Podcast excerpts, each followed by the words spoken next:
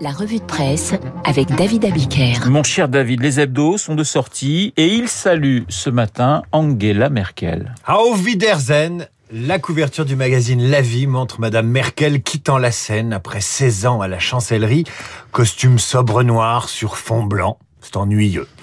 Au revoir Elle Angela. a rarement sorti les paillettes, Angela Merkel, quand même, David.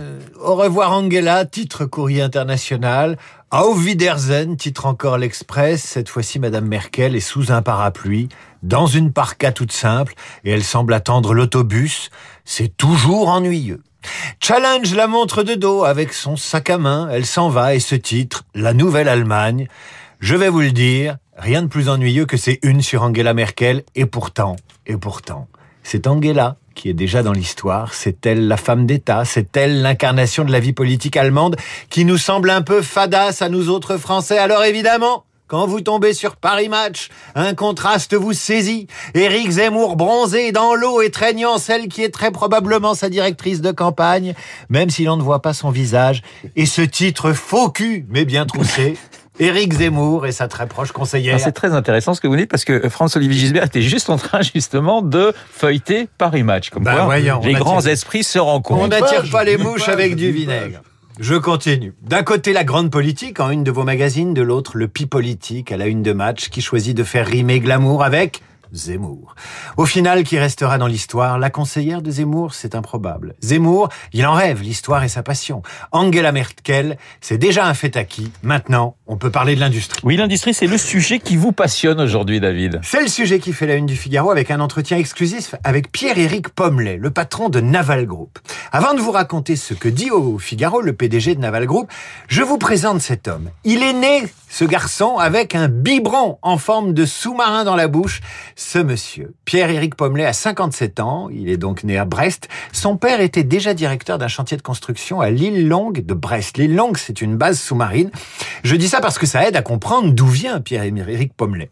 Son grand-père était directeur du site de Nantes-Indray, qui est un des 44 sites industriels de Naval Group. Ça aussi, ça aide à comprendre qui est le patron de Naval Group, lequel est accessoirement diplômé de l'école polytechnique, de l'école de spécialisation, spécialisation Supaéro, qui est aussi passé, pardonnez-moi, par le Massachusetts Institute of Technology, le MIT aux États-Unis. Donc, quand il parle de sous-marins, Pierre-Éric Pommelet, qui dirige Naval Group et 15 700 collaborateurs, il sait sans doute de quoi il parle, contrairement aux épidémiologues qui sont soudainement devenus des spécialistes des sous-marins ces dernières semaines, après avoir été évidemment des spécialistes de l'Afghanistan entre-temps. Alors, on va revenir au sujet. Que dit-il au Figaro ce eh matin? bien, Eh bien, il vous raconte, le patron de Naval Group, que mercredi dernier, le matin, les Australiens adressaient un courrier à Naval Group pour confirmer ce qu'il était depuis des mois, des années, et qu'à 13h30, c'est le ministre de la Défense australien lui-même qui s'est invité dans une visioconférence technique pour annoncer la résiliation de ce contrat.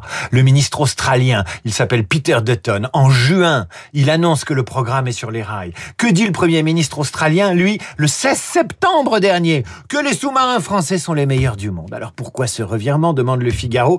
Pierre-Éric Pommelet le dit, c'est une décision australienne, politique et stratégique ce qu'on apprend aussi dans cet entretien, c'est que l'Australie, en faisant un autre choix en matière de sous-marins, va prendre énormément de retard, que l'option retenue par les Australiens pour l'instant sur le plan technologique, industriel, eh bien, elle est embryonnaire. Il va leur falloir du temps pour instruire la question et la mettre sur les rails à son tour. Le dépassement du budget dont on a accusé la France, en aucun cas, dit le PDG de Naval Group. Les Australiens avaient commandé quatre sous-marins de plus 8 au départ, 12 à l'arrivée. Le manque à gagner, la commande représentait 10% du chiffre annuel de Naval Group. Pierre-Étienne Pommelet l'assure. Touché, mais pas coulé. Je vous conseille vivement la lecture de cet entretien. Il vous parle d'un sujet cher à nous tous, et à Éric Zemmour en particulier, de la souveraineté industrielle française. Oui, Pierre-Étienne Pommelet qui sera d'ailleurs l'invité de François Geffrier demain à 7h10 sur Radio Classique. Dans les échos, David, on parle aussi euh, d'industrie, mais clé en main. Trois papiers à lire dans les échos ce matin qui vous parlent de souveraineté économique et industrielle. Le premier, c'est la carte des 127 terrains clés en main prêts à accueillir de nouvelles usines. C'est l'industrialisation euh, avec moins de paperasse, en accéléré. C'est des sites premium. Vous voulez vous installer, eh ben ça va plus vite. Autre papier, LVMH, qui lance un plan pour recruter 25 000 jeunes dans le monde. Nous avons 280 métiers d'excellence et de savoir-faire, dont beaucoup de métiers manuels, explique la DRH Santal Guimperlet, DRH de LVMH, maroquinier, Joaillier, sommelier, polisseur, horloger, verrier. Le groupe veut préserver ses savoir-faire, expliquent les échos, et pour ça, il faut encourager les jeunes à s'intéresser à l'artisanat d'excellence. Ça aussi, ça fait partie de la souveraineté française. Encourager les jeunes à se tourner vers l'artisanat, c'est à mon avis, mon humble avis, c'est aussi stratégique que vendre des sous-marins à l'Australie. Un troisième papier pour la route, toujours dans les échos. Vous savez combien le gendarme des marchés financiers a rémunéré les lanceurs d'alerte qui lui signalent des fraudes depuis 9 ans? Dire. Un milliard de dollars. Un milliard de dollars. En clair, vous êtes le témoin d'une fraude boursière aux États-Unis. Vous en apportez la preuve à la Securities and Exchange Commission américaine et vous touchez entre 10 et 30% des amendes infligées aux entreprises. Si en Europe, la délation n'est pas dans la culture, aux États-Unis, les chasseurs de primes, c'est une longue histoire. Alors après les chasseurs de primes, les chasseurs d'images. Éric Zemmour savait-il qu'il était photographié avec sa directrice de campagne dans l'eau par un paparazzi? À qui profitent les images? S'agit-il réellement de l'abattre, comme il l'a tweeté hier Qui a pris la décision de publier ces photos et dans quel but À part vendre du papier. Question posée par Jérôme Le Filiatre dans Libération aujourd'hui, qui fait la une Libération sur Zemmour et son débat ce soir avec Mélenchon sur BFM TV. Alors il est difficile, lit-on dans Libé, de ne pas penser que cette séquence People obéit tout de même à une logique de com bien huilée, en cherchant à humaniser Éric Zemmour. Il faut garder en tête que Match, écrit Libé, appartient au groupe Lagardère qui s'apprête à passer sous la coupe de Vincent Bolloré, qui a remis Zemmour à l'antenne de la chaîne d'information Par ailleurs, le polémiste est une vieille connaissance d'Hervé Gattegno, directeur de Match. Le journaliste s'est-il laissé shooter sciemment, puisqu'il n'a rien fait pour se cacher pour un journaliste de Match? C'est une vraie paparazzade, et pour un autre interrogé par Libération, tout ça est organisé. Les secrets de fabrication d'un journal étant moins bien gardés que les secrets de fabrication d'un sous-marin nucléaire, on devrait en savoir plus très, très, très rapidement. Voilà, François-Olivier Gisbert est extrêmement circonspect, pardonnez-moi, sur ce que vous venez de nous dire. Merci David Abiquière, la revue de presse avec vous comme tous les matins sur notre antenne.